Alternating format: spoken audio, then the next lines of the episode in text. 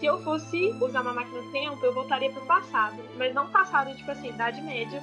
Mas assim, mais ou menos essa época, assim, entre 1800 e 1900, porque eu sinto que foi uma época que teve um impacto cultural muito grande. Como dessa questão que o. Vocês falaram que o Júlio Verne, que acho que criticava ele, né, por conta de não ser tão científico, mas acho que ele nem se propõe tanto a isso, assim. É, ele tenta explicar aquilo que ele sabe, né? Aquilo que é você explicar. Ele não tenta dar uma super justificativa de como que se faz uma viagem no tempo, ou como funciona a máquina do.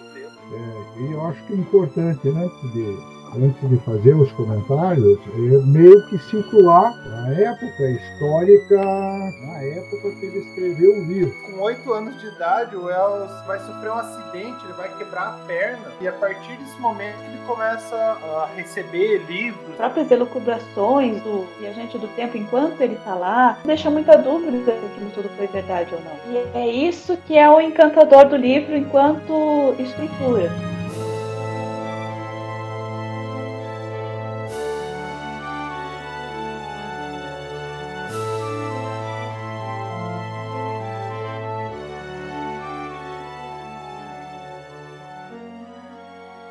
Olá, temporanos e temporanas, tudo bem? Meu nome é Cássio Menin e esse é o primeiro episódio do Clube de Leituras Distópicas realizado pela Têmpora Criativa. No episódio de hoje falaremos sobre o livro A Máquina do Tempo, de H.G. Wells, um clássico da ficção científica. Faremos um bate-papo muito enriquecedor e divertido. Você também pode participar se inscrevendo no site da Têmpora ou ainda escrevendo para o e-mail que está na descrição do episódio. Lembre-se de compartilhar e divulgar nossos episódios para os seus amigos. Seja bem-vindo, ajuste o volume e boa escuta.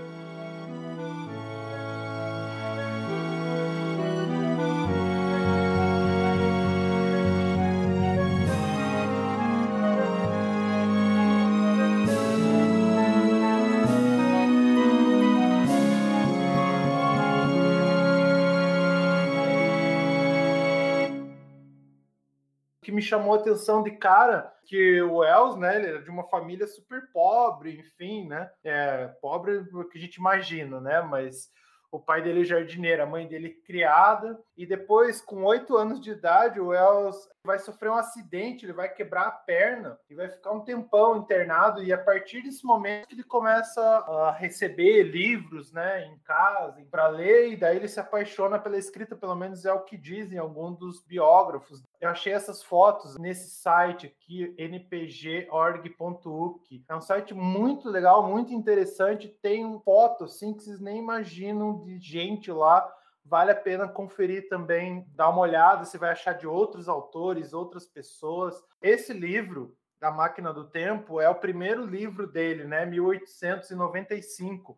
E depois ele vai publicar uma série de outros textos e outros livros. Uma coisa muito interessante é que esse livro não foi publicado de uma vez só, todo o texto. Ele foi feito em pequenos fascículos. Um, um autor lá, que era dono de, uma, de um jornal, ele pediu vários contos para o Wells, e daí ele começou a escrever alguns, e daí depois esse cara foi mandado embora da onde ele trabalhava, e ele criou o próprio jornal dele e pediu para o Wells enviar os textos. E aí diz que fizeram revisões, algumas coisas, e daí juntaram e fizeram o livro. E ainda seguindo nessa ideia, ele vai escrever depois várias outras obras, várias coisas, cunhos diferentes, né? Vários aspectos. Ele se considerava um grande esquerdista, né? Dá para ver bem pelo, pela narrativa toda, não só aqui na Máquina do Tempo, mas de modo geral. Ele vai escrever também sobre feminismo, vai escrever sobre o futurismo. E ele mesmo escreve se considerando como um divulgador científico, apesar de, de dele receber várias críticas no período lá, não só dos contemporâneos dele, mas depois de uma galera mais para frente ali, vai falar dele como um inventor mesmo. O Wells recebeu uma bolsa de estudos para estudar biologia e ele vai estudar com esse Thomas Huxley. Aqueles caras eram tudo ali parceiro do Darwin na época, basicamente, para expandir as ideias da seleção natural, de modo geral que eu acho que ficou bem claro aqui nesse livro, né? Para quem leu até o final, já na hora, né? Você já dá uma sacada. 16 de julho de 802.701. Começar, né? Falando sobre as primeiras impressões que vocês tiveram sobre o livro. Que responsabilidade. Então, a minha primeira proposta é que cada um liste as três coisas que mais chamaram a atenção durante a leitura. E eu vou começar com as minhas já. Uma coisa que me chamou muito a atenção foram as palavras usadas. É claro, a gente tem essa questão toda da tradução, eu e o Cássio, a gente leu a versão publicada pela LEPM, então tem, é claro, as questões de tradução, mas mesmo a tradução tem algumas palavras que eu nunca tinha visto em português. Então tem essas palavras diferentes. A segunda coisa que me surpreendeu, que me chamou a atenção, foram as descrições dele. Então, se a gente pensar, né, com todo esse contexto histórico que o Cássio deu, que ele escreveu em 1895, pensar como ele imaginou, como ele projetou, como seria uma viagem no tempo. E eu espero que todo mundo tenha lido até o final, porque a gente não vai evitar os spoilers. Então, como ele já projeta o fato de que o sol vai se extinguir em algum momento, que vai ficar tudo escuro, enfim, ele imaginou essas criaturas. E, eu, e me chamou muito a atenção também, o que chama a atenção do próprio narrador, o fato, eu, eu, também acho que é muito difícil uma pessoa que não tem expectativas sobre isso, que a gente vá para melhor e não para pior. Só que o contexto mostrado no livro é muito pior aos nossos olhos do que o que acontece hoje. Por outro lado, chama atenção por quê? Porque a gente vive esse momento de polarização e algo parecido com o que o Wells prevê ali no livro dele é bem possível. Eu nunca tinha pensado nisso antes de ler. É um livro que é a primeira vez que eu fiz a leitura dele, apesar de ser super curtinho, a primeira vez que eu li, e eu fiquei com, com a sensação, essa sensação do, do pessimismo mesmo dele, em relação ao futuro da humanidade. E uma curiosidade, se bem me lembro, eu preciso dar uma pesquisada sobre isso, mas olha só, o Thomas Huxley é avô do Aldous Huxley. Meu nome é Antônio, sou de Curitiba, é, e eu acho que é importante, né, antes, de, antes de fazer os comentários, é meio que situar a época histórica, na época que ele escreveu o livro. Né? Então, em torno de uns 20 anos antes, o Marx tinha escrito Capital. É, e ele, nessa época, então, era entusiasta, era entusiasta do comunismo. Então ele inicia né, o livro, quando ele encontra os heróis, é, fazendo apologia, porque ele parte primeiro do, do, do pressuposto que aquela civilização bonitinha, é, com aquele tipo físico igual de todo mundo e tal, era decorrente de um processo é, comum, né, onde se implantou então o comunismo utópico, é, e isso fez com que as pessoas fossem ficando parecidas, num estilo de vida parecido, com roupas parecidas, com tamanho parecido, etc, etc, etc. Mas quando veio, quando é, é foi é, desenvolvido o capitalismo, ele, ele ao longo do tempo, né, como como todo bom inglês, deixou de, de, de apoiar o Partido Trabalhista e se desiludiu do comunismo. Então, no final da vida, ele, inclusive, depois de conhecer o Stalin, ele refutou o processo comunista. E aí ele passa a introduzir a segunda parte do, do, do livro, que é o, o, a explicação é, dessa mudança não mais pelo comunismo, mas agora por, uma, por um processo capitalista. E por isso ele introduz os vilões, né? É, criando um, uma nova faceta. Em vez, de, em vez da sociedade se desenvolver pelo comunismo, passou a se desenvolver pelo capitalismo. Então, uma dicotomia de classes, porque esse é o discurso do, do, do, do Marx, né? onde se teria a classe é, é, rica, a classe A, tendo os heróis e os trabalhadores, os industriais, né, os operários e tal, que foram relegados ao submundo dentro de um, dentro de um processo, então, de dicotomia de classes. Outra coisa que eu achei interessante foi o que não é muito comum em, em romances vitorianos, né? É, é você ter o, o romance infrutífero. Normalmente, os livros é o mocinho que conhece a mocinha, sofre uma série de dificuldades, mas no final, o final é sempre feliz. Então, se você pega os livros normais dessa época, você sempre tem meio que essa, essa receita. E ele, inclusive, é inédito porque ele introduz isso. A, mo a mocinha morre, né? A mocinha é devorada lá pelos, pelos vilões. Meu nome é Luísa, eu nasci em Ribeirão Preto, São Paulo, mas atualmente eu moro em Juiz de Fora, em Minas Gerais. E assim, eu achei muito interessante é, os pontos que o Antônio falou sobre essa questão política, porque assim, é impossível você ler esse livro e não pensar no aspecto político e biológico, né, que está presente na obra inteira dele. E algumas coisas que me chamaram a atenção, inclusive assim, eu anotei, cheguei a comentar isso com algumas outras pessoas. Em primeiro lugar, foi o fato dele atentar que a gente ignora o elemento do tempo que assim, é, porque o tempo ele tá embutido em nós, então a gente não consegue perceber a mudança ao longo do tempo. Aí ele até cita a questão da fotografia, né? Se você tira uma foto e vai tirando todo ano uma foto, você sente o impacto do tempo, mas tirando isso, você acaba sendo submisso a ele, né? E ignorar o tempo é, acaba sendo muito prejudicial, principalmente assim, para quem lê literatura, né? Porque tudo tem a ver com o tempo, né? Quando que esse autor nasceu, qual foi a influência que ele recebeu, o que estava acontecendo naquele momento, por que, que ele escreveu sobre isso, né? E o próprio livro chama A Máquina do Tempo. Então, assim, ele mostra né, a importância do tempo e como que o tempo atua sobre nós.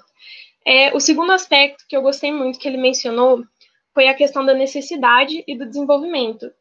Né? E uma das críticas que ele faz sobre os Eloy é exatamente sobre isso, né? Que ele fala assim, que é, as pessoas de classe alta não tinham com o que se preocupar. Então, como não tinha essa necessidade, não tinha por que mudar, né? Não tinha por que pensar, não tinha o que fazer.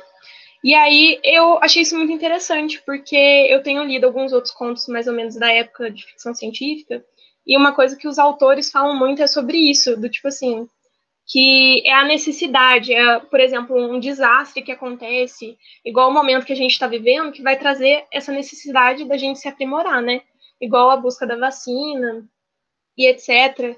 E a última parte que eu notei foi o final do livro mesmo, em que ele fala que nós, como seres humanos, independente do que aconteça com a gente, a gente sempre vai ter essa essência humana dentro de nós, né? Essa esperança que a gente busca, né? De ver as coisas de uma forma melhor. E o livro inteiro ele tentava desenvolver teorias, né? Buscando entender o que, que aconteceu. Mas no, no final das contas, o personagem que ouviu a história, né? Ele chega a essa conclusão, né, de que a esperança sempre vai prevalecer. Oi, gente, eu me chamo Arthur é, e eu com certeza não sobreviveria ao Morlock, mas espero também que não, o barulho não atrapalhe em casa. Mas o que eu achei legal no livro, são quatro características, mas foi a minha primeira impressão, assim, porque eu comecei lendo ele, achei que seria meio que uma historinha, assim, do cara contando que viajou no tempo e tudo mais. Mas, tipo, já no primeiro capítulo você leva uma paulada, assim, do cara falando de, tipo, da questão do tempo, que é algo bem interessante, assim.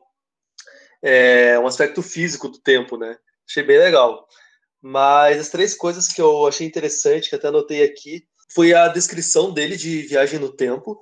Isso eu achei, nossa, fenomenal, assim, porque ninguém tem essa experiência, né? Não tem como você retratar isso objetivamente, dá pra se dizer, tem que ser algo imaginado, né? E o jeito que ele faz, assim, é, é incrível, falando que vai estar de ponta cabeça e somente sua cabeça gira e tudo mais. Outra coisa bem interessante que foi relaciona com o último, a última questão é que é a imaginação do futuro dele e essa relação que ele faz com o comunismo, né?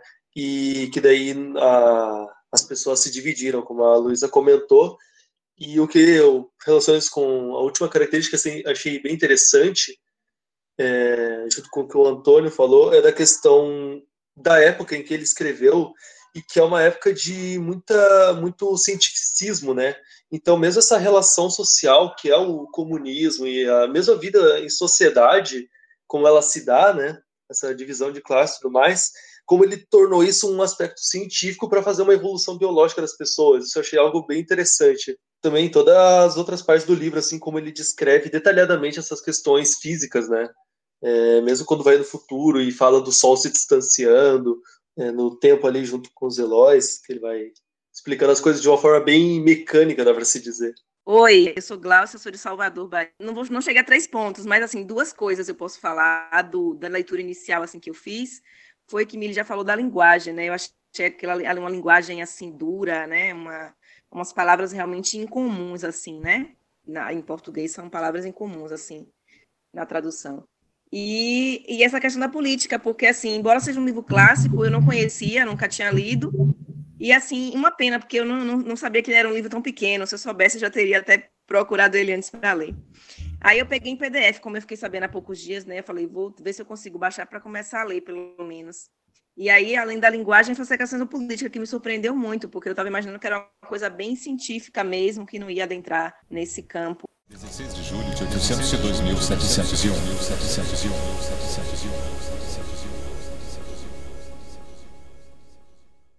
Olha só, todos aí colocaram essa ideia da, da política, acho que está bem óbvia ali no todo, né? Mas eu também, apesar de saber já um pouco sobre, antes de começar a ler a história, sobre os pensamentos dele, eu fui sem expectativa, assim, nenhuma. Eu peguei o livro e falei, ah, vou ler essa novelinha aqui, esse romancezinho, é uma novela, né? Não dá para dizer que é um romance. E eu acho que eu estava tanto tempo lendo outro tipo de literatura que acho que me pegou de surpresa, assim, a leitura no geral. O que me chama atenção, na verdade, é mais a maneira como ele consegue fazer a movimentação da história e para que ela aconteça sem que você precise ficar preso ao que eu vi muitas pessoas comentando por aí, que é as, são as explicações científicas exatamente de ah, como que constrói a máquina, como que funciona isso, como que funciona aquilo. Não precisa, né? Acho que é o jeito que ele vai narrando tudo ali que é o que me pegou.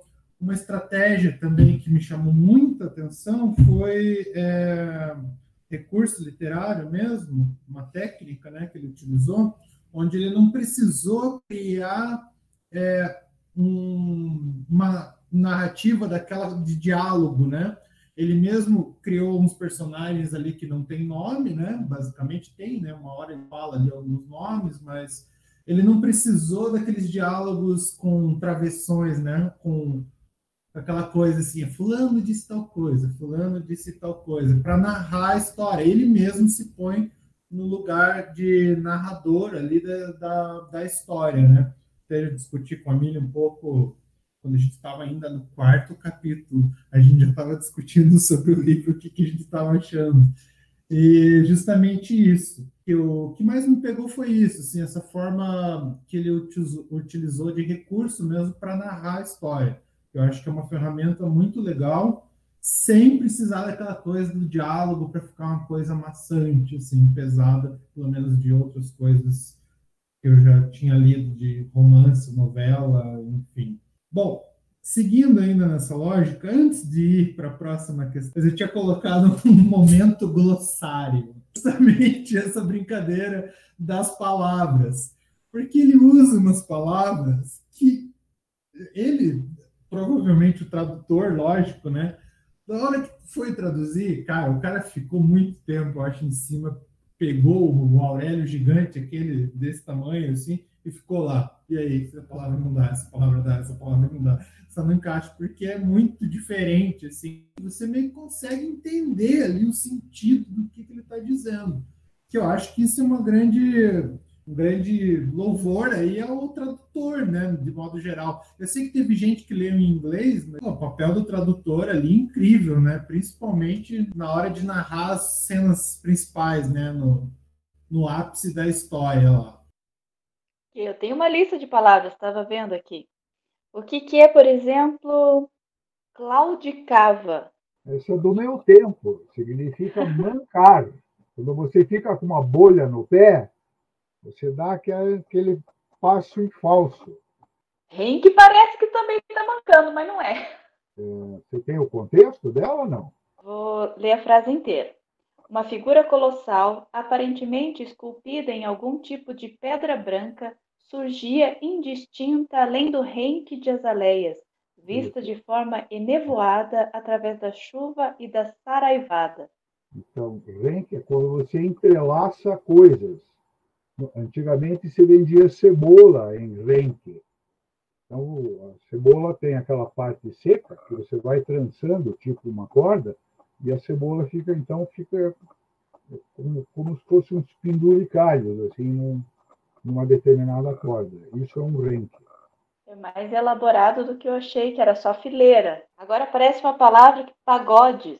Pagode é a construção chinesa, construção oriental. É, mas essa, ela essa é fácil, essa todo mundo essa sabe. É fácil. Eu não sei se todo mundo sabe, essa, essa eu sabia, mas derribados. Derribados é cansado, cansado, meio, meio que preguiçoso. Também tem dicionário. Inerme. Inerme é ficar parado, não ser ativo. Seria uma, aí uma explicação para a palavra inerme. Quando você não toma uma decisão, quando você não faz uma determinada ação, você fica neutro. Se você não levar um canivete no bolso, você fica inerme. Isso.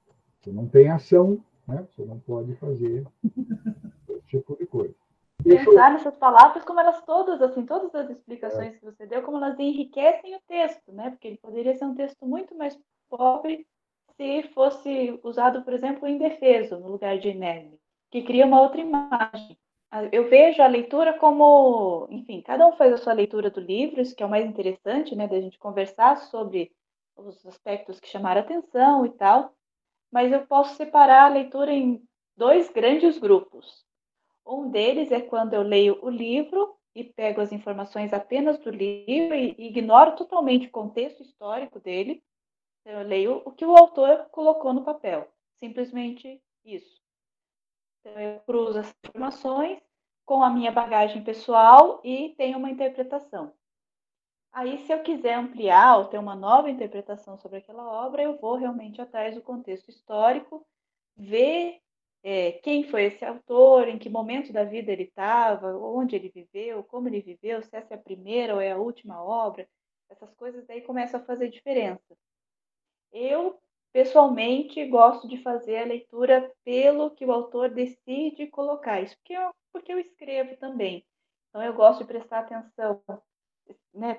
Falamos muito sobre essa coisa da linguagem. Gosto muito de saber das ferramentas que ele usa para desenvolver a narrativa, né? Tem essa jogadinha que nos dois primeiros capítulos é um narrador, a partir do terceiro muda o narrador, porém ainda é o narrador inicial contando uma versão da narração que ele ouviu e depois no final volta esse narrador inicial, mas a gente vive na verdade a maioria do tempo com o viajante do tempo. Tem essa coisa de muitas pontas soltas nesse livro, muitas delas. Porque no final das contas, a gente, aí, imagino eu, se eu entrar na cabeça da pessoa que escreveu, ignorando totalmente quem seja, imagino que ele não quis responder essa grande pergunta. Afinal, o viajante do tempo viajou no tempo ou ele viajou na maionese? Simplesmente não fica claro isso. Por quê? Porque ainda é aquela época dos ilusionistas e tem as, as luzes que bruxuleiam. Como é que é? perdi a palavra, mas tem esses jo jogos de luzes, essas dúvidas, as próprias elucubrações do, do viajante do tempo enquanto ele está lá. Isso tudo deixa muita dúvida se aquilo tudo foi verdade ou não. E é isso que é o encantador do livro enquanto estrutura.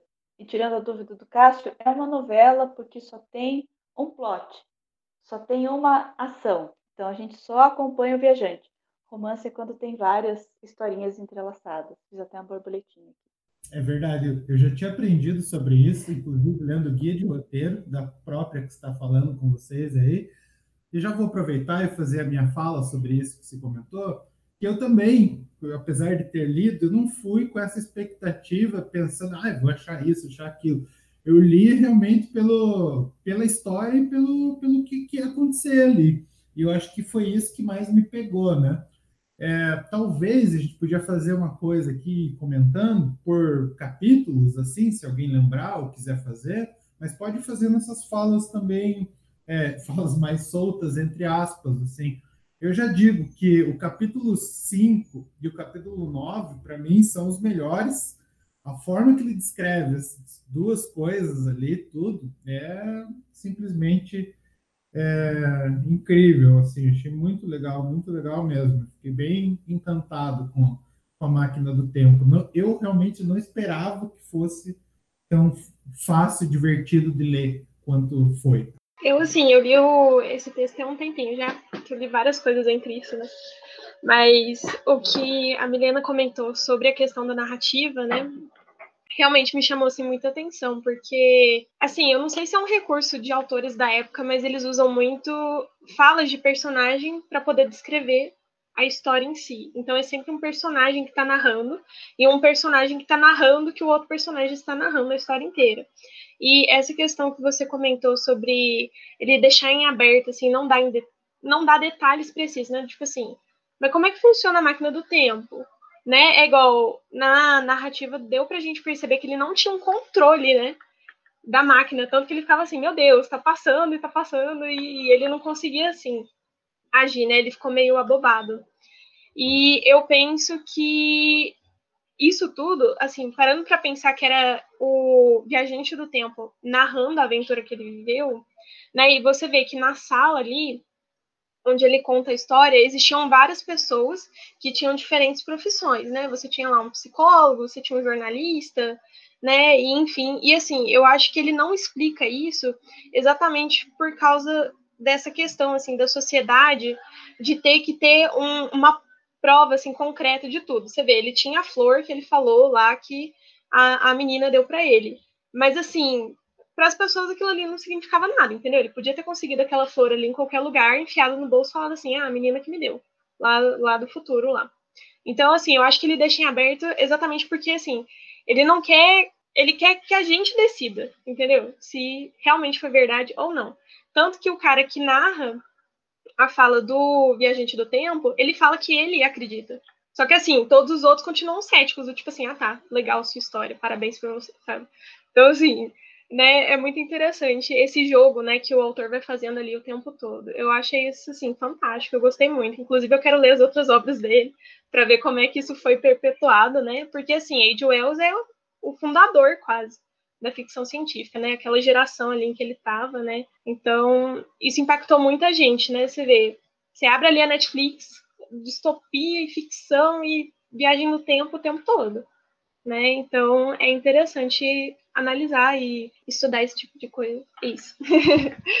Inclusive, em Dark tem uma referência indireta a ele, né? Naquele livro escrito pelo Tannhaus, H.G. Tannhaus. Eu achei mais uma palavra, quero desafiar o Antônio. Seja, ué. Carbúnculos. Carbúnculos são erupções na pele. Não apareceu como erupções, vamos lá. Mas o sentido é esse mesmo.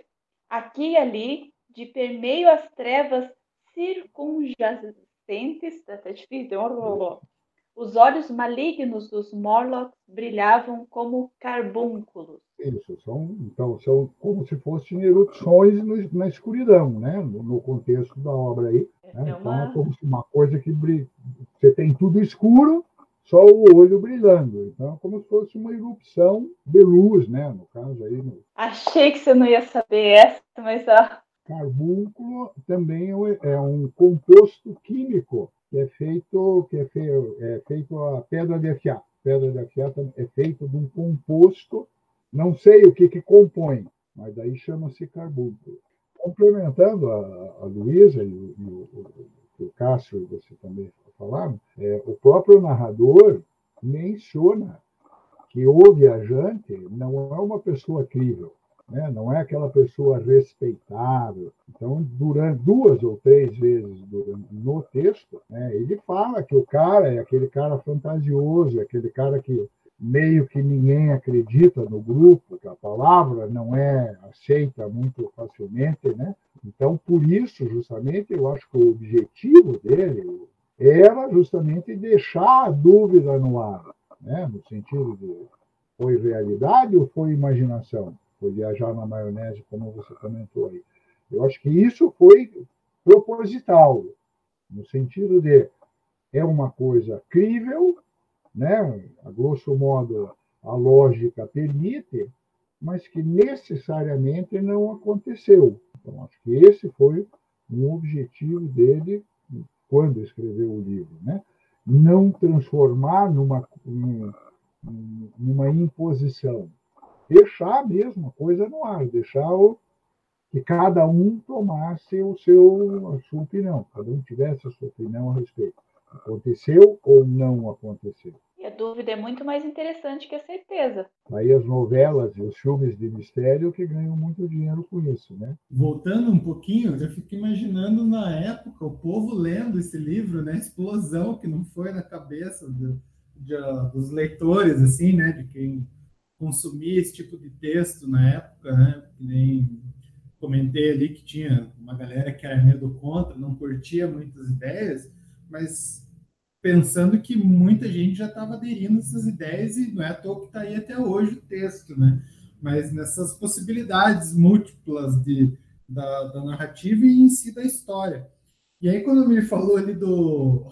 Ah, deixa muitos, é, umas brechas, essas brechas também, né, que nem ela mesmo já me, me ensinou em sala de aula, que são recursos literários, obviamente, e tem uma brecha que eu, nossa, eu falei, cara, achei uma brecha nesse texto e ele não vai resolver isso. Tá no capítulo 12, ele não vai conseguir resolver, não é possível. Que é o lugar da máquina, por onde ele entra, na sala direto. Ele vem como se estivesse vindo da, de fora da casa para a sala ali e aparece e tal. E pelo menos foi isso que eu entendi. Talvez eu tenha dado uma viajada. Né? Não, mas eu, pra, eu entendi que ele vem de, de outro lugar e ele aparece na sala de jantar ali, onde está todo mundo esperando para comer. E depois é, ele vai contar lá na frente, lá no capítulo 11, que é 11 ou 12 mesmo, acho que é no 11, e ele vai falar: ah, a máquina voltou, mas voltou para outro, é, outro lugar. E aí, você não vai explicar por que, que você saiu de um lugar e apareceu em outro? Como assim, né? E daí no capítulo 12 ele explica que foi o, quando os Morlocks moveram a máquina dele para a estátua, que deu essa mudança de lugar de um pedaço para o outro. E daí eu falei, putz, cara, fez certinho. Comentar de como dessa questão que o vocês falaram que o Júlio Verne, que acho que criticava ele, né, por conta de não ser tão científico, mas acho que ele nem se propõe tanto a isso, assim, é, ele tenta explicar aquilo que ele sabe, né? Aquilo que é possível explicar. Ele não tenta dar uma super justificativa de como que se faz uma viagem no tempo ou como funciona a máquina do tempo. Né? Tanto que, para mim, ficou bem aberto, assim, como imaginar a máquina do tempo. No início eu tava imaginando quase como uma cápsula, assim, mesmo. Doctor Who, sabe? O telefone. Mas no final, quando ele fala que tá entrando os Morlocks lá e ele já tá sentado, tudo, tipo, me deu uma outra ideia já. Mas outra coisa também que queria comentar é dessa questão de da dúvida que ele deixa, né? É, se foi uma viagem no tempo e ou não. Mas outra coisa legal também que ele fez, eu não sei como é que é muito da literatura da época, se isso era algo comum, comum não, né? Ou se tava, se era algo que estava surgindo, ou se ele que tipo quase que inaugurou isso. Mas como ele deixou bem vago o final do que aconteceu com o viajante no tempo, e isso eu achei muito legal assim das explicações dele, que ele nunca mais apareceu Daí ficou lá imaginando o que, poderia ter acontecido, se ele voltou para uma época onde tinha dinossauros e tipo saiu da máquina e foi devorado, ou se ele voltou quando era tudo um oceano e só abriu a máquina e se afogou, sabe? Ou quando voltou para os homens da caverna, assim, é algo bem interessante. E novamente essa questão científica que ele faz de datar certinho tipo, as épocas, eu nem sei direito, mas tipo, ah, no Paleozoico, no nossa, eu nem lembro os outros, mas isso é, achei bem interessante. Coisa que eu também pensei assim, é, que eu achei curioso como ele fez o cara avançar no tempo, né? E eu pensando que provavelmente se eu tivesse uma máquina no tempo, com certeza voltaria assim, nossa, tipo Grécia antiga, para falar com Sócrates, sabe? Ou só para alguma época, mas não não tinha pensado de ir pro futuro assim. Isso achei legal também. Essa era uma questão que eu gostaria de lançar. Se você tivesse a máquina do tempo para quando você usaria ela? Digamos que você só pudesse usar uma vez, ok? Vai e volta. O Antônio, acho que tem uma máquina do tempo, já usou e viu a minha anotação, que eu ia fazer essa pergunta. Mas gostei do seu adendo. Não tinha pensado em só tem uma chance para usar, só pode usar uma vez. Isso eu não tinha pensado. 16 de julho de 802.701. 701.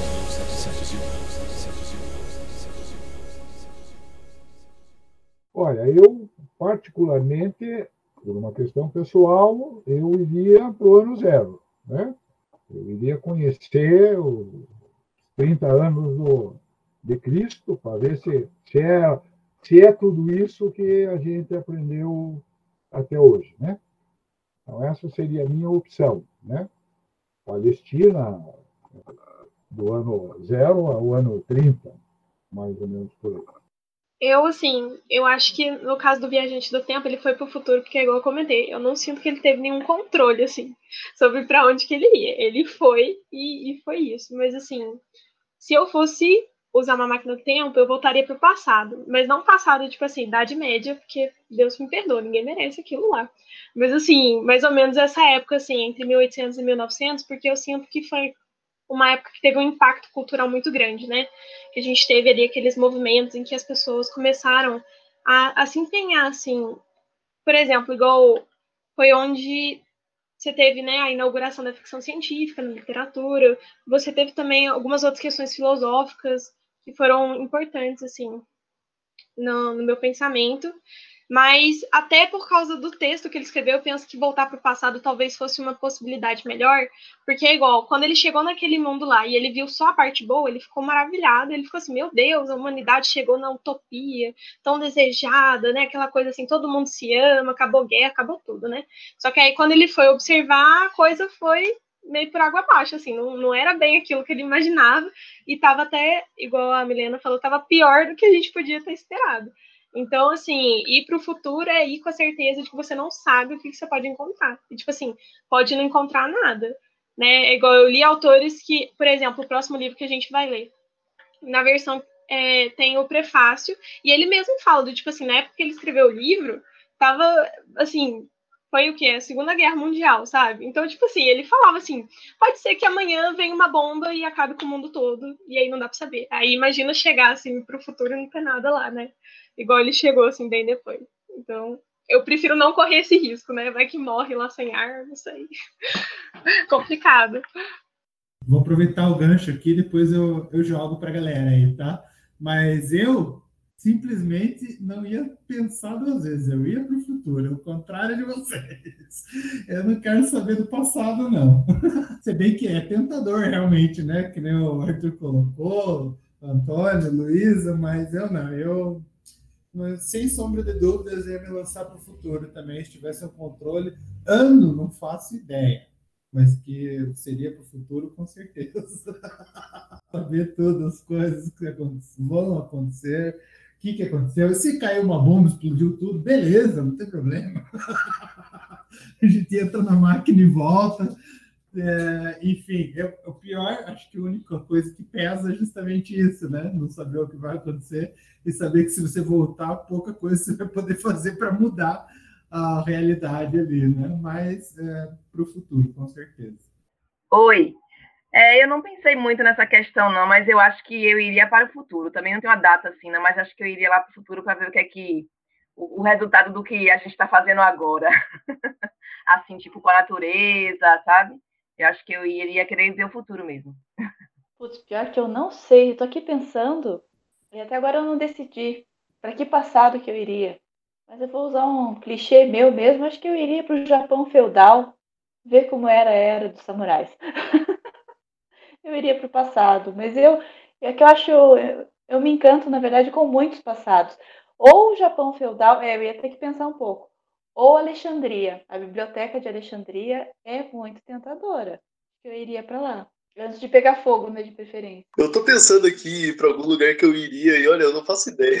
Nossa, não consigo imaginar tanto de coisa legal. Eu provavelmente gostaria de fazer alguma coisa assim para ou presenciar algum evento histórico assim que tipo mudou radicalmente alguma situação, talvez grandes navegações, tinha pensado naquela de Roma ou Constantinopla, só que é muito violento, mas algo nesse nível, assim. A Biblioteca de Alexandria também é muito boa. Mas eu também tinha pensado muito, que eu tinha falado de voltar assim na Grécia Antiga e conversar, que nem com Sócrates. Mas eu fiquei pensando em voltar e conversar com outros filósofos. Deve ser muito. Assim, só os clássicos. Voltar e conversar com Tomás de Aquino. Não sei, gente, eu não sei pra onde eu iria. Eu ia ficar na dúvida e não ia usar máquina do tempo, acho. Tô me sentindo assim também, acho que eu não ia usar.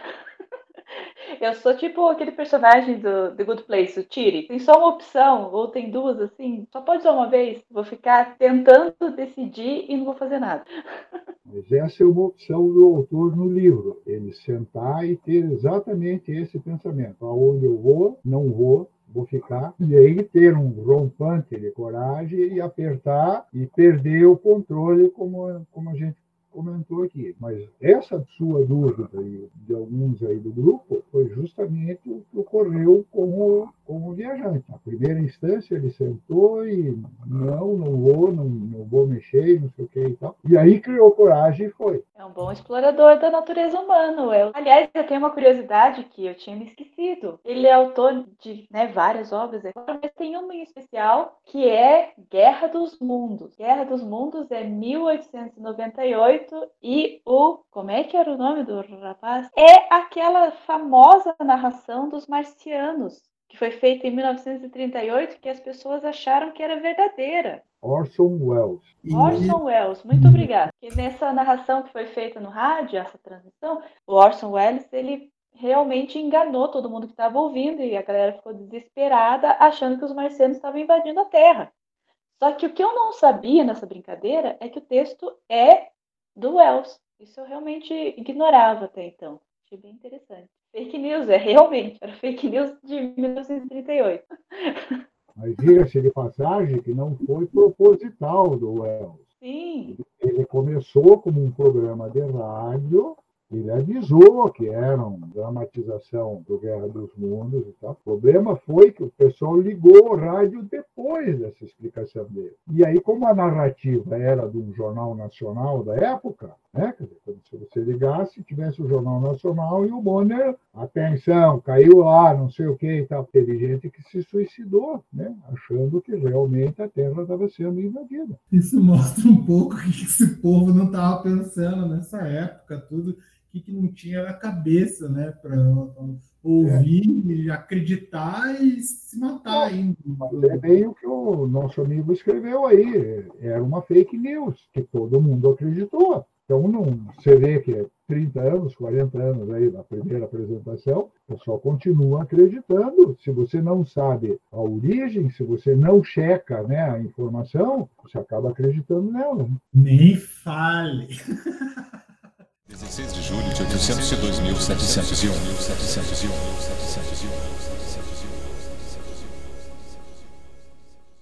Bom, eu também tenho uma curiosidade. Tem uma parte no livro que ele vai falar de uma música. Eu tive que ir atrás, eu não me contive. E eu achei a música, essa aqui. I'm wearing away,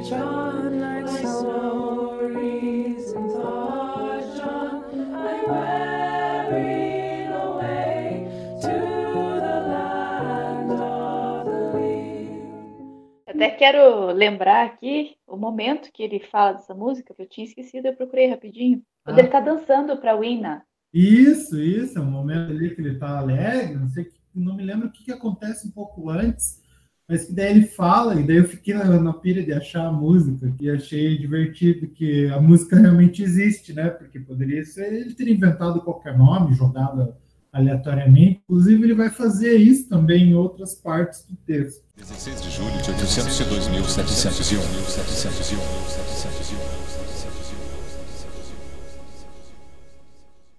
Vamos aproveitar o gancho, acho que a gente podia entrar mais a fundo na história em si, para não ficar uma coisa tão que é, divagante, assim, digamos, mas falar mesmo sobre algumas cenas importantes que vêm na memória de vocês, Sei que vocês já comentaram, ah, cena tal, isso, aquilo. Vou começar já falando de cara, depois vocês podem falar bastante. Mas o viajante do tempo, ele era meio viajante mesmo, né? Não julgando a história. Aí, pô, bicho, se tem um fósforo, tem as paradas, você sai queimando todos os seus palitos, fazendo os negócios. E daí depois se acha o fósforo de novo.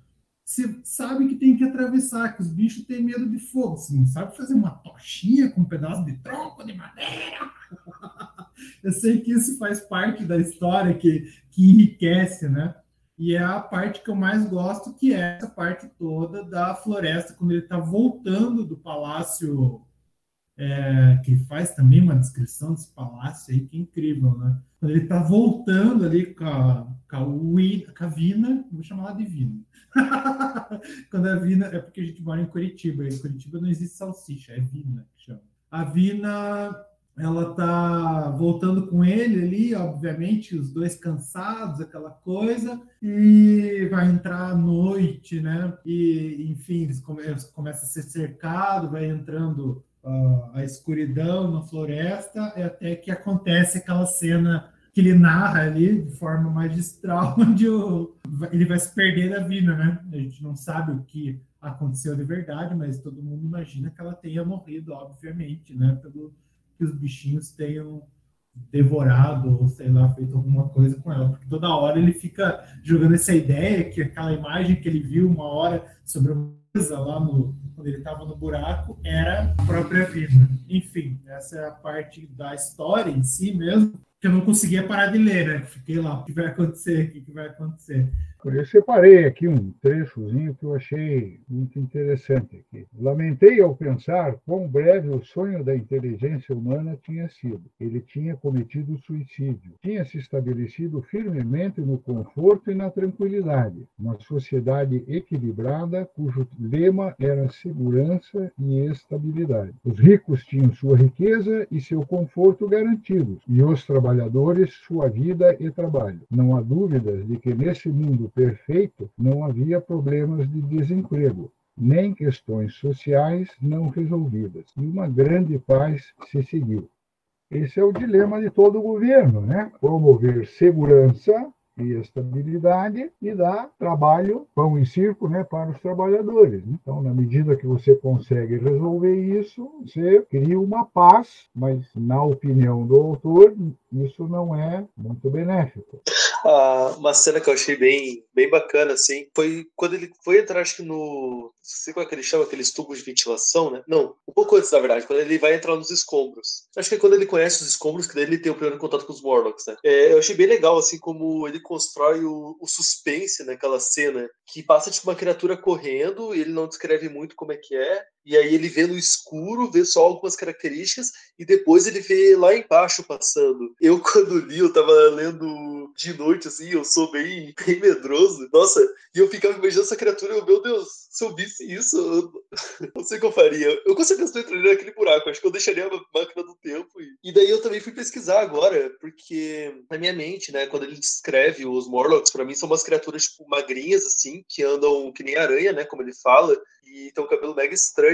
Aí eu fui pesquisar no Google Imagens como é que seria, e é coisas é mais assustadora que eu pensei, só que é bem diferente do que eu pensei também. Mas isso, eu achei essa parte toda do suspense, do terror que ele faz, é, é algo bem legal do livro, assim. Eu acho que ele faz de um jeito bem, bem curioso e, interessante, assim, acho Mas vocês não acharam que até as descrições, porque as descrições dos Eloys, eles são, elas são bem mais certeiras do que as descrições dos Morlocks. É como ele sempre vê no escuro, não sei o quê, ele chama atenção aquela é uma coisa muito mais tátil, sensorial a descrição deles do que próprio visual. Tem só os olhos vermelhos, a pele branca, coisa meio gosmenta, mas isso é outra coisa que dá uma essa abertura para cada um imaginar de um jeito. E eu me lembrei agora que tem um filme de 2002 chamado A Máquina do Tempo, baseado nesse livro, que eu não me lembro ainda bem, apaguei todas as imagens dos personagens todos, mas eu lembro que eu vi e eu fiquei encantada com aquele filme. Eu até quero rever para ver qual vai ser o tamanho tamanho da decepção. Mas eu lembro, a única coisa que eu guardei bem é que ele entrava num. Ele entrava nesses túneis e encontrava uma outra civilização. Só que as claras, não como é descrito no livro. Entrava lá um, um outro mundo. Ah, eu achei. Eu marquei umas coisas muito longas aqui. Eu gostei de várias. Eu gosto da parte que ele diz que o comunismo acabou com as famílias. Mas acho que eu vou ler esse trecho aqui mesmo um pouquinho longo. Em algumas dessas visões de utopia sobre os tempos que nos aguardam e que tive a ocasião de ler, encontram-se vastos detalhes sobre técnicas de construção, arranjos sociais e assim por diante. Mas ainda que tais detalhes sejam bastante fáceis de se elaborar quando o mundo inteiro está contido na imaginação do autor, são totalmente inacessíveis para um viajante verdadeiro a se mover entre as realidades que encontrei ali. Imagine as histórias sobre Londres que um africano negro recém-saído da África Central levaria de volta para sua tribo. Como ele poderia conhecer o funcionamento das companhias ferroviárias, os detalhes dos movimentos sociais, a explicação sobre os fios de telefone e telégrafo, as atividades por trás das entregas de encomendas pelos correios ou empresas concorrentes, o mecanismo das ordens de pagamento postais e coisas semelhantes? Contudo, nós, ao contrário daquele povinho, estaríamos perfeitamente dispostos a lhe explicar, explicar todas estas coisas. E mesmo no tocante àquilo que soubera, quanto poderia fazer para que um de seus amigos que nunca viajara, viajara pudesse apreender ou mesmo acreditar, então pensem como é pequena a diferença entre esse negro africano e um homem branco em nossa própria época e quão amplo era o intervalo entre mim e esses habitantes da Idade de Ouro. Eu percebi a existência de muitas coisas que estavam fora da minha linha de visão mas que contribuíam para o conforto de que agora partilhava. Porém, salvo por uma impressão geral de sua organização automática, temo que haja muito pouco que eu possa explicar a vocês a respeito das diferenças então existentes é praticamente um trecho de metalinguagem da escrita, né? que ele fala sobre a gente ver o todo, usufruir desse todo, mas não entender como ele funciona. Daí, enfim, aqui a gente pode, isso é o que ele fala no texto, né? A gente pode fazer várias interpretações e a mais óbvia que vai aparecer é realmente o funcionamento da sociedade, o famoso mecanismo tanto para bem quanto para mal. E também o quanto ele conseguiria explicar sobre essa experiência que ele viveu, né? Qual que seria a fidelidade dessa experiência que ele viveu, da explicação da experiência que ele viveu. Como ele, ele não tem como descrever de forma fiel. Só vivendo aquela experiência, ele, as outras pessoas poderiam compreender o que foi encontrar esse futuro. É, você hoje tem o exemplo aí do pessoal que acredita nos discos voadores que fala justamente isso, né? E nos textos, de, nas imagens lá dos povos antigos, a explicação que ele dava para uma nave era uma serpente voadora. A explicação que ele dava para, sei lá, o raio laser era o Zeus lançando raios. Então é exatamente essa perspectiva, né? Como é que você descreve uma coisa que ninguém viu é, em palavras do seu dia a dia. Toda profissão, e esse é, um, esse é um grande problema hoje em dia, toda profissão tem sua linguagem técnica e cria palavras é, que, que, se você não usa, se você não faz parte daquela profissão, você não entende. Né? O exemplo é, aí é o deletar, até que você não usa computador, você não sabe o que é deletar, porque a palavra não existe, não existia até pouco tempo atrás. Como é que você explica para alguém que some? que desaparece. É uma ação de fazer desaparecer. Você não sabe o que é deletar, você não consegue explicar. Gostei das ideias aí dos dois. É que se amarram ali, né? Na explicação da metalinguagem, numa forma, com um exemplo na atualidade. Mas aí, eu, pegando o que a Miri falou ali do funcionamento da sociedade, eu lembrei uma coisa lá do começo que a gente não falou muito, são especificamente sobre os personagens em si e as criaturas, né? Agora a gente falou um pouco sobre os Morlocks, mas também esses heróis aí, esse povinho simples, comedor de frutinha, tinha umas coisas meio esquisitas ali, né? A hora que ele conhece a Vina, que, que acontece? Ele, eles estão nadando num riacho, e daí ela vai uma correnteza num cantinho, e fica todo mundo parado, observando lá de boa, quietinho tinha déficit de atenção, exatamente. Eles não tinham memória, pelo que eu entendi, né? Pelo, não sei se eu entendi direito também, mas pelo que eu imaginei no, no contexto ali, é que eles percebiam uma coisa na hora, por isso que toda hora eles estavam rindo, felizes, alegres e contentes. E dali, dois dias, já tinham esquecido tudo. E aí eles precisavam voltar para ver aquela novidade. Talvez isso mostre um pouco dessa alegria, né, que ele descreve lá várias vezes da, da Wina sempre dançando e pulando em volta dele, seguindo uma coisa, que quando ele chega também, esse povo se aproxima dele, e quando ele vai para o lugar lá para onde tem as residências, que ele entra lá também, né? Ele vai, vai ser rodeado né, pelas criaturinhas e vai seguir na, na, nessa lógica. Então, isso é uma coisa interessante do próprio povo, que não tinha senso das coisas, mas assim, mesmo quase como se fosse um animal, né? Na hora eu lembro que eu falei que eles pareciam cachorros.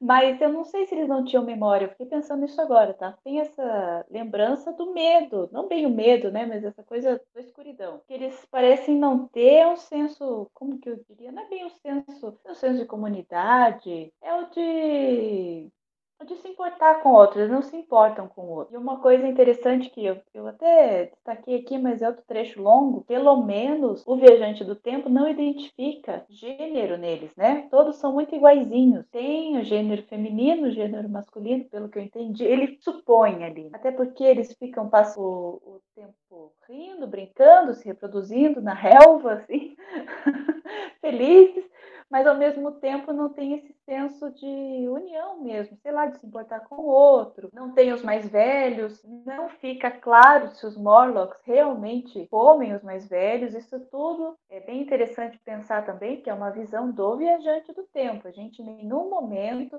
ver os Morlocks como esses caras malvados, né? O cara realmente é, matando, se alimentando dos Eloys. É a visão dele. E aí que fica a dúvida. E a dúvida, como a gente já disse, é proposital. Mas eu não tenho certeza se eles não têm memória. Acho que eles só não têm esse senso, talvez, de comunidade. Eu não sei bem como nomear isso. Tipo, eles estão, ah, eu vou viver minha vidinha, vou ser feliz aqui, vou fazer o que estou afim de fazer agora e Vou, vou dormir amontoadinho porque acho que é melhor assim. 16 de julho de 802.701. Uma das coisas que dá para comentar né, é que o conceito é que a ignorância traz alienação. Na medida que você não sabe, você se desliga do fato. Isso é bem o exemplo do, do, do, dela caindo na correnteza. Na medida que você não sabe que cair numa correnteza é perigoso, você vai ficar alienado, porque você não, não tem conhecimento de que aquilo é perigoso, que aquilo exige uma determinada ação.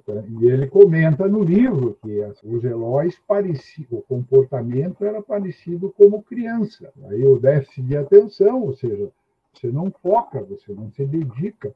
Né? Mas isso não quer dizer que você eh, não tenha memória. Você se lembra, mas aquilo não é importante para você. Então, você olha, ah, é, ah, é, faz meia volta e vai embora. Seria mais ou menos esse tipo de coisa. Então, ele fala no livro que o comportamento é um comportamento infantil, porque eles não tinham preocupação, eles não conseguiam manter o foco, a ponto de vinho, ele aprendia algumas palavras e aí dali cinco minutos, igual a tua aula lá. A gente vai aprender cinco minutos e o resto se perde, né? Você acaba, você acaba indo, indo para longe. Então, a ignorância traz alienação. Por isso que a informação é importante. A dúvida é como eles chegaram a esse ponto, né? De ser, isso ser quase Quase não, né? A impressão que dá é que eles têm esse comportamento genético, é dado no DNA. É, então, o que pareceu assim para mim nessa questão, essa utopia, né, que eles chegam, na verdade se dizer, eles acabaram, acho que, se focando muito mais num, num prazer mesmo, tipo, eles podiam fazer o que quiser, né? E aí que vem essa questão de, de não ter memória, que é como se algo que não tivesse necessidade, né? Ele, assim, uma memória, exata memória do medo, né, para eles não morrerem, no caso, com os Morlocks, mas de resto, assim, tipo, era só eles aproveitando ali, curtindo, dá para se dizer, que me pareceu essa questão da evolu essa questão do prazer tá aí relacionada à evolução deles, né, de se mantendo, assim, sozinho e, e livre, né, sem nenhuma preocupação. E aí talvez venha até a questão da ignorância de. Porque, como a gente sabe, ir atrás de algum conhecimento não é fácil, né? Normalmente qualquer literatura assim, às vezes a gente começa lendo até pegar o ritmo demora, então pode até ser uma das coisas que, assim, já imaginando, né, que eles talvez não tenham feito por causa disso, de se dedicar a algo muito mais momentâneo, dá para se dizer, que é mais rápido do que algo realmente produtivo, assim, se dedicando. Eu até tenho uma dúvida em relação essa sociedade dos Morlocks e a deles, mas eu comento mais pra frente, talvez. Então, o que o Arthur falou foi um dos pontos que eu tinha ressaltado no começo, sobre essa questão que ele falou, assim, que se não existe nada que coloque a gente, assim, se não existe mudança, né, se existe uma constância ali e a gente tem esse conforto, essa segurança na nossa vida, a gente acaba sucumbindo à ignorância porque não tem nenhum motivo, assim, para sair dela, né? E é igual, eu já conheço um pouco do próximo livro, do próximo coisa, e na verdade meio que a crítica também é essa, né? Do, tipo assim, que uma estratégia que o governo utiliza é exatamente igual o Antônio mencionou, do pão e do circo, né? Do tipo assim, você deixa as pessoas desfrutarem do prazer e da ignorância como se aquilo fosse uma coisa normal e aceitável e faz com que as pessoas amem aquilo. Tipo assim, ele tá mostrando ali que as pessoas sucumbiram tanto à ignorância que elas amam a ignorância. Então, para elas, se a pessoa tá do lado, tá morrendo, tá tudo bem. Que assim, não é ela que tá morrendo, sabe? Então, assim, é uma crítica que ele faz, porque cada vez que o tempo passa, a gente percebe que a gente vai. Né, é igual, tipo assim, eu gosto muito de séries, eu gosto muito de livros e tal, mas assim, às vezes a gente fica tão tão, tão preso, sabe, a essas realidades assim que não são a nossa realidade, que a gente acaba também ignorando as coisas que estão acontecendo ao nosso redor. E é igual a situação do Brasil, né? Nesse contexto, tem muitas pessoas assim que que tem um problema, mas para elas tá tudo bem, sabe? Tipo assim, ah, né? Então, assim, é igual a gente mesmo aceita a ignorância, sabe? E a gente tem consciência disso, só que a gente não faz nada para mudar. Então, eu acho que ele criticou bastante nisso, né? E aí foi a consequência dos Eloys virarem a presa dos Morlocks, né?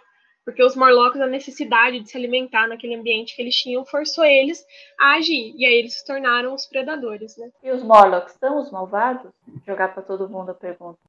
Então, essa é uma coisa que eu comentar também, como é, é mais uma coisa que o livro deixa em aberto, assim, que é legal de imaginar, é como que é a vida dos Morlocks lá embaixo, né? Porque a gente sabe que deles lá em cima é estável e tudo mais, mas eles não sabem nada dos Morlocks. E aí dá pra imaginar tudo, né? Vai que lá embaixo os caras são tudo tranquilo, assim, vivendo também de um jeito diferente, mas na deles, de um jeito estranho. Mas eu não sei se ele, vamos dizer, por ser operário, se tem uma diferença, assim, uma separação, e talvez algo até mais grave, até de escravidão, dá para se dizer, né? De, ah, tem uns que ficam sempre ali, não tem opção nenhuma de conseguir evoluir, enquanto tem uns que tá lá em cima fazendo um trabalho bem mais, mais simples, né? Isso é interessante da sociedade. Mas, não sei, eu. Para mim, eles são do mal, são feios também. Se é feio, é do mal para mim. E. Eu acho que, da perspectiva do, do Viajante do Tempo, os Morlocks são do mal, porque ele se sentiu ameaçado, né? Ele achou que iam matar, iam comer ele. Então, assim, do ponto de vista dele seria mal, mas assim, eu não acho que fosse mal, porque o bem e o mal é uma questão muito de perspectiva. Então, assim, é muito difícil a gente definir, né? É, a gente tem que assumir um ponto, é igual. Se a gente quiser ficar do lado do viajante do tempo, são, são maus, né? Dos Eloys, aparentemente maus. Mas se a gente for parar para pensar, hum, assim, num ponto de vista amplo, né? De como a vida funciona de um modo geral, é igual. É, sei lá, uma onça seria um predador pra gente, né? Porque eles comem carne, a gente é carne. Mas, tipo assim, do ponto de vista da natureza, elas não são más, né? Elas estão vivendo, elas, né? Estão tentando ali seguir a vida delas. Então é muito relativo. Eu não acho que sejam maus em si. Eles precisam comer. Então, assim, eles seguem a necessidade que eles têm. Eles não estão fazendo, tipo assim, vingança. Ai, quero matar aquelas pessoas que fizeram ser assim. Não, eles estão, tipo, seguindo a vida deles, sabe? Meio que isso. Não sei se eles não estão fazendo vingança, porque a gente também não tem essa informação, na verdade. Ah, só comentando ali o que a Luísa disse, da questão do ser bem e mal, uma coisa que eu fiquei pensando, supondo que eles fossem do mal, e pensando num, dizer, um certo e errado, na verdade, uma questão de culpa, né? Se não daria para a gente atribuir uma culpa aos Eloys por, de certa forma, no passado deixar eles chegarem naquela situação, assim, de ser jeito horrível de viver, né? Então, pensando se a culpa é deles mesmo, se tem uma culpa anterior, no caso que pertence aos Eloys. Um problema ético. Bom, eu já vejo isso como uma diferença de cultura, né? São, são duas civilizações. E é interessante pensar, voltando na estrutura do livro mesmo, como o fato de ser a narração do viajante do tempo, a gente tem um narrador parcial, que é um narrador que participa da história, né, que ele é o personagem da história, e é exatamente esse fator, não é uma escolha é, ao Léo, é uma escolha muito bem feita do autor para fazer a gente pensar nessa leitura superficial, né? se a gente fizesse uma leitura superficial, que não é o caso, mas uma leitura superficial da história, achar que os Eloys são os bonzinhos e os Morlocks são os malvados. Mas se a gente fizer uma leitura mais detalhada, a gente não tem nenhum indício de que os Morlocks estão de fato atacando ele. Ele se sente atacado, a gente tem isso dele, mas ele não tem indícios que estão atacando. Isso é muito interessante. Está escrito no livro que na Lua Nova, na Lua não sei das quantas, os Morlocks saem do, do, do subterrâneo e caçam, e, e capturam eles. Então, existe um trecho a ponto da própria dos Eloys terem medo desse ataque. Mas no final esse ataque nunca aparece, né? Ele, não, não. ele veja bem, não. o viajante fica é. oito dias, aprende uma linguagem, interpreta essa frase, mas ele nunca vê acontecer. É, ainda é uma informação parcial, a gente não tem a cena acontecendo. É, tem do ataque da, da, é, da Vina, da Wina.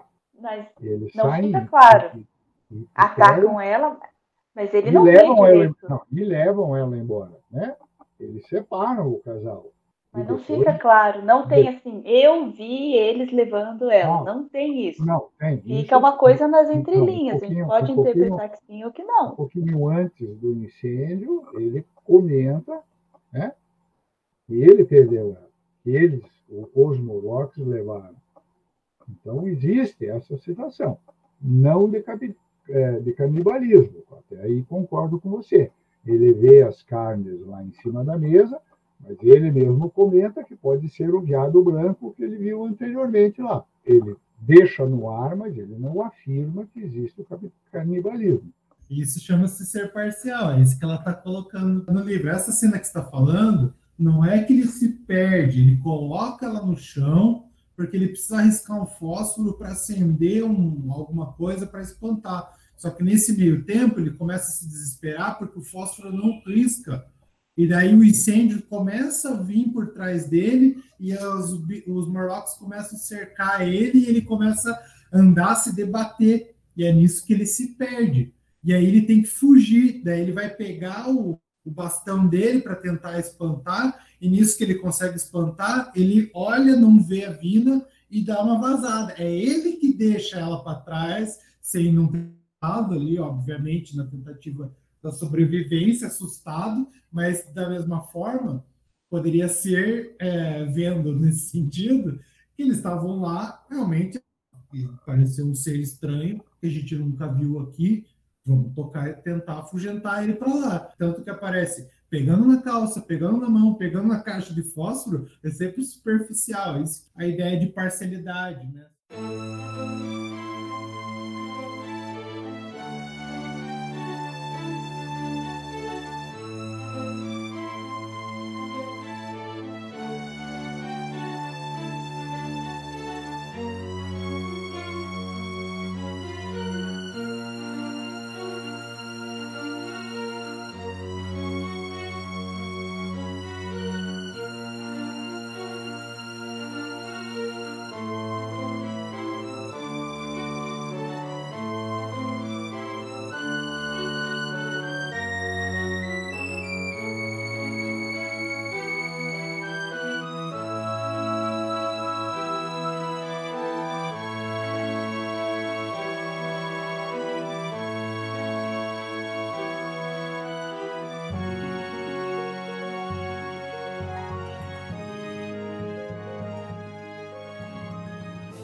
Que o Arthur falou ali no chat que a gente precisa de uma máquina do tempo para falar com o Elzo e tirar todas as nossas dúvidas sobre a história. Aí ele vai falar, não vai falar nada, vai só te dar um miguezão e ele vai ficar boiando na história. A gente chega e entrega para ele o livro dele. Enfim. Pior é se ele falar, não, não, não é nada disso. É. Isso? Não, não foi nada disso que eu pensei. Vocês estão tudo louco. Da onde vocês vieram com essas ideias? Eu sabia que a humanidade ia ser destruída. Isso.